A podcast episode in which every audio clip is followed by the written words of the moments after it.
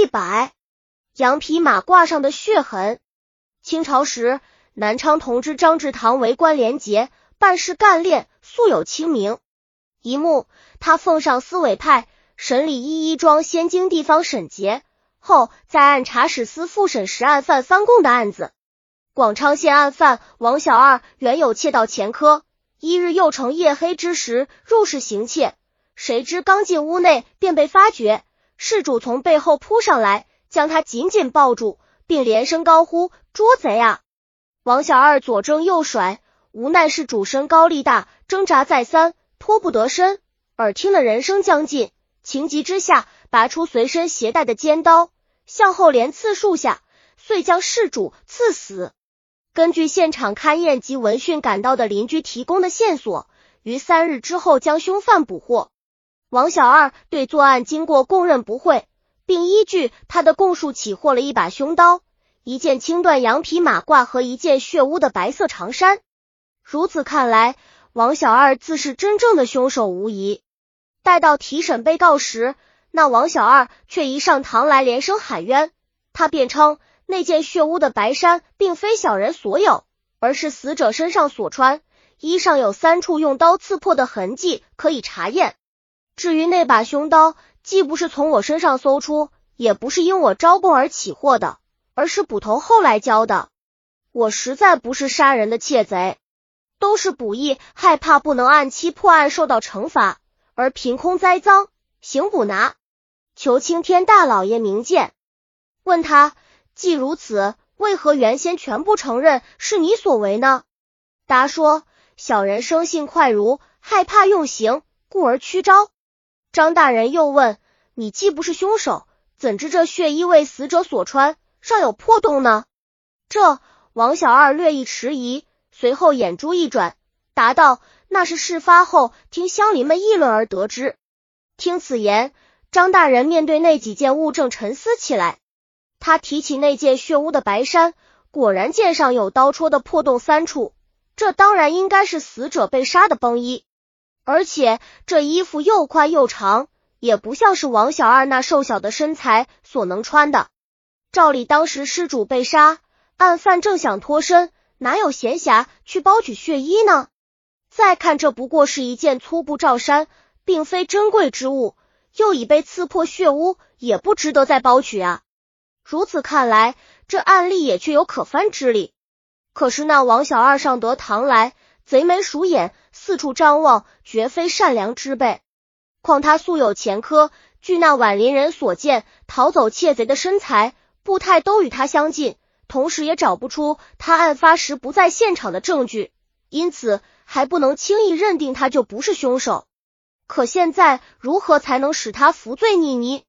张大人一边想着，一边又拿起了那件没有血迹的马褂，发现衣服胸前似乎有些异样。皮板发硬，似有水痕。再看这件马褂的大小，倒与被告的身材相符。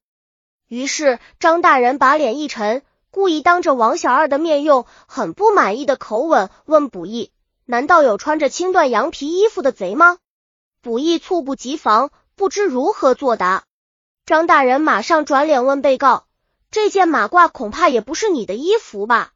或许是借穿别人的。”王小二自是那晚逃回家后，已将衣服上的血迹擦净，承认下来谅也无妨。于是答说：“不，这件确实是我的衣服。我从来不借别人的衣服穿，别人也未曾借穿过我的衣服。”又问：“那么你的衣服上有什么记号吗？”答说：“在领背和缝处用红线绣着一个王字。”看到被告承认了这件衣服是他的。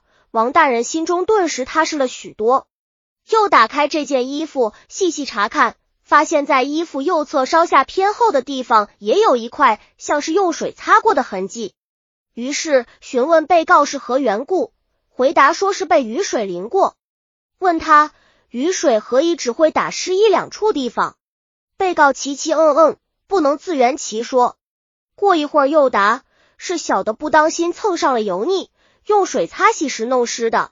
再问衣服上的油腻，难道是用水可以擦掉的吗？被告理屈词穷，低头不语。张大人举起手来，正待拍案用刑，又一转念，且慢。根据水印推断是擦洗血迹，虽有道理，但毕竟仅仅是推理，还不够扎实。即使他现在招认了，难保日后不再翻供。要定案，还需抓到真凭实据。于是他把手慢慢放回桌子上，再一次拿起了这件马褂。突然，他眼前一亮，对，擦洗毕竟不是拆洗，看这水痕的面积，当时血迹一定不少。再看胸前这块地方的皮毛，虽经擦洗，仍显出灰黄颜色，估计里面会有鲜血渗入。当即命人取来剪刀，拆开衣服前襟，果然在白布贴边上有三四块手指大的血点，清晰可见。此时王小二再无话可说，只好老老实实招认了杀人拒捕的经过。此案并不复杂。只是由于一审时审案人员工作疏忽，没有查出犯人衣服上的血迹，致使被告翻供，几乎使一桩真案变成假案。事后，张志堂语重心长的对广昌县令说：“杀人凶手凶狠狡诈，证据确凿，尚且抵赖狡辩，岂能放过可乘之机？审案就像打仗一样，你在攻他，他也在攻你，稍有漏，便会造成被动。”王小二给我们上了一课，你我都应该从中吸取教训。广昌县令羞愧难言，连连称是。修建剧未能信录编写。本集已经播放完了，喜欢的话记得订阅专辑，关注主播主页，更多作品在等你哦。